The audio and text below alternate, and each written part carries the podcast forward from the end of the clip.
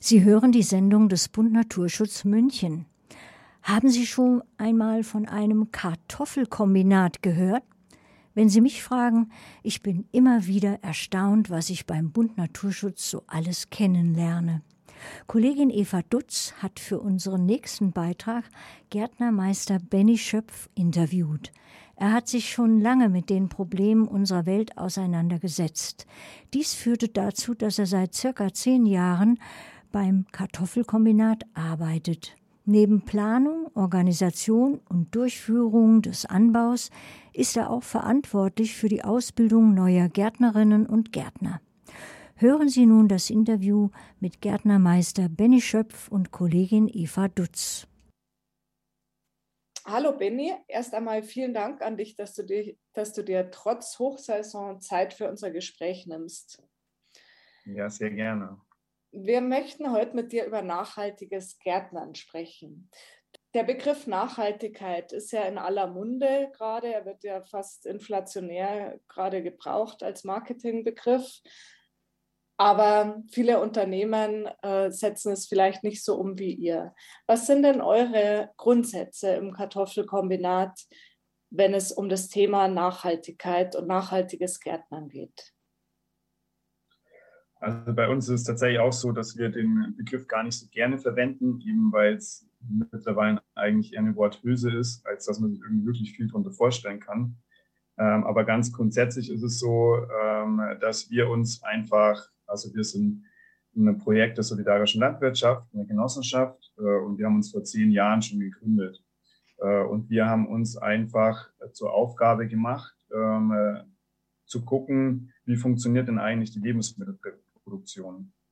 Und was sind die Probleme eigentlich äh, an der aktuellen Weise, wie Lebensmittel hergestellt werden, die jeder von uns ja jeden Tag konsumiert, also was, was für eine Gesellschaft einfach essentiell und unverzichtbar ist.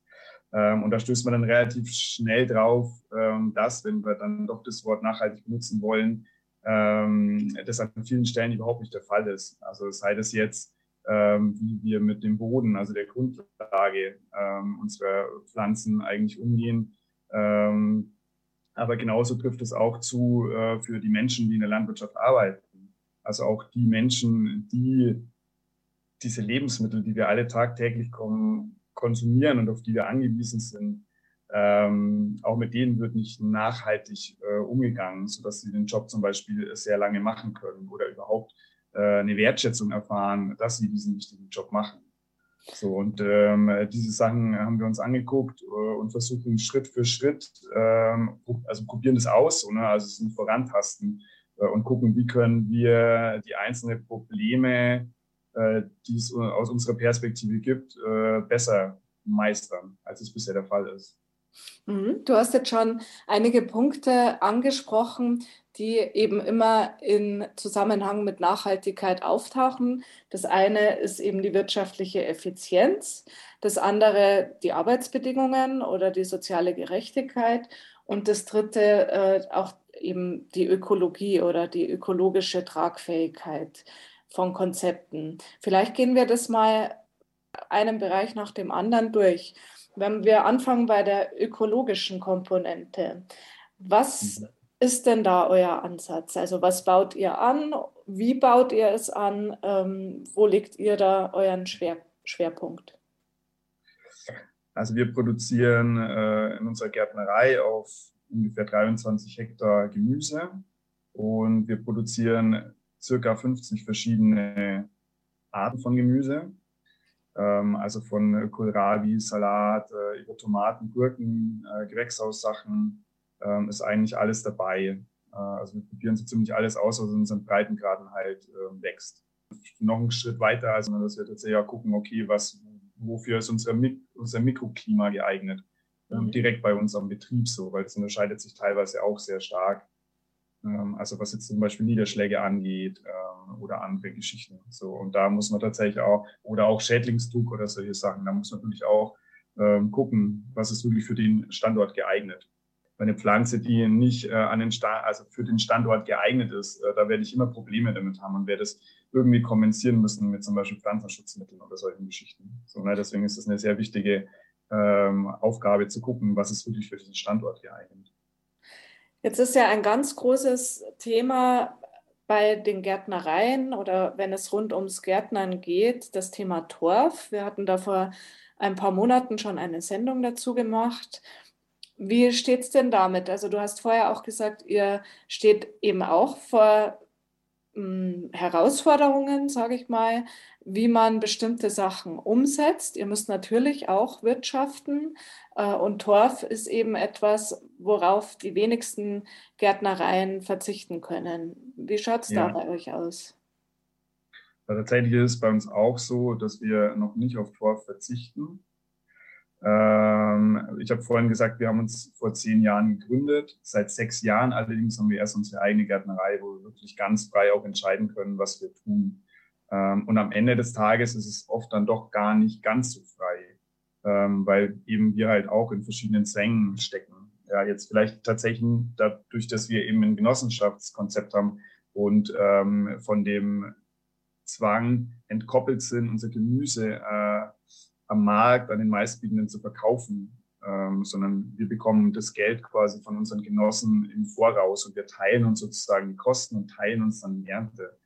Ähm, das macht es uns in vielerlei Hinsicht äh, natürlich leichter, ähm, weil wir einfach sehr gut mit unserem Geld kalkulieren können und alles, was wir tun wollen, in irgendeiner Form einplanen. Ähm, aber gleichzeitig ist es trotzdem so, dass wir eben einen Schritt nach dem anderen machen müssen. Und äh, dieses Torfthema ist eben ja, eines, das wir tatsächlich noch nicht wirklich angegangen sind. Also unsere Jungpflanzen werden von einem ganz normalen Jungpflanzenbetrieb ähm, produziert, also alles ökologisch natürlich. Und äh, die, die Jungpflanzenproduzenten sind tatsächlich dabei, ähm, Torf relativ stark zu reduzieren. Also ich glaube, das sind früher sagte man immer, man braucht so 80 Prozent, um überhaupt ähm, Torf äh, ähm, Presstöpfe für äh, Jungpflanzenanzucht herzustellen. Mittlerweile sind wir auf 40 bis 50 Prozent. Ähm, also auch die Jungpflanzenhersteller ähm, reagieren, weil sie auch wissen, sie müssen reagieren. Aber tatsächlich völlig torflos. Also ein Teil der Jungpflanzen ziehen wir selber an. Da versuchen wir natürlich ein Substrat zu nehmen, das jetzt nicht so unendlich viel Torf hat, aber so ganz drauf zu verzichten, ist wirklich schwer. Wir haben vor zwei Jahren haben wir einen Versuch gemacht und da hat das torfreie Substrat tatsächlich unterirdisch schlecht abgeschnitten. Kannst du vielleicht für den Laien mal kurz erklären, was so wichtig ist am Torf oder was einfach den Torf so äh, extrem schwer ersetzbar macht für einen Gärtner? Er hat halt sehr ähm, einzigartige Eigenschaften. Also er ist ein Material, ähm, das sehr gut Wasser halten kann, das sehr gut Nährstoffe an sich bindet, ähm, das quasi dafür sorgt, dass die Pflanze eine gleichmäßige Wasser- und Nährstoffversorgung hat, das ähm, über Düngung zum Beispiel gut puffern kann auch, ähm, das Luft in den Boden bringt durch seine ähm, weiche Struktur.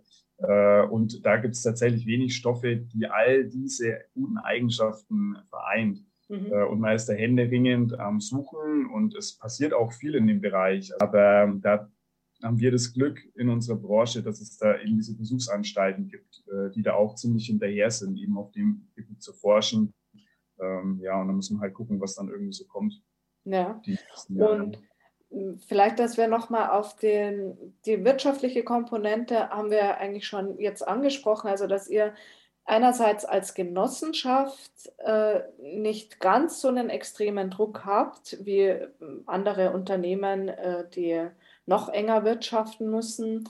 Ähm, vielleicht gehen wir noch mal auf die, diese Genossenschaft ein. Also wie sind denn eure Absatzwege oder wie funktioniert das denn genau? Genau, also wir sind, äh, wie gesagt, eben Genossenschaft und bei uns kann man Mitglied werden in der Genossenschaft. Und die Genossenschaft betreibt eine eigene Gärtnerei. Also das bedeutet, wenn du Mitglied bei uns wirst, dann bist du Teilbesitzer von dieser Gärtnerei.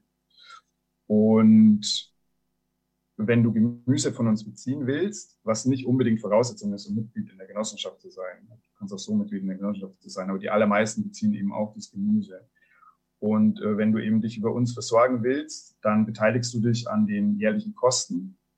Das liegt ungefähr bei 900 Euro. Das teilen wir dann ähm, auf. Also das wird immer halbjährlich quasi bezahlt.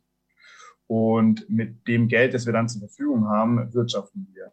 Davon mhm. bezahlen wir dann zum Beispiel unseren Leuten Löhne, die weit über dem branchenüblichen Durchschnitt liegen.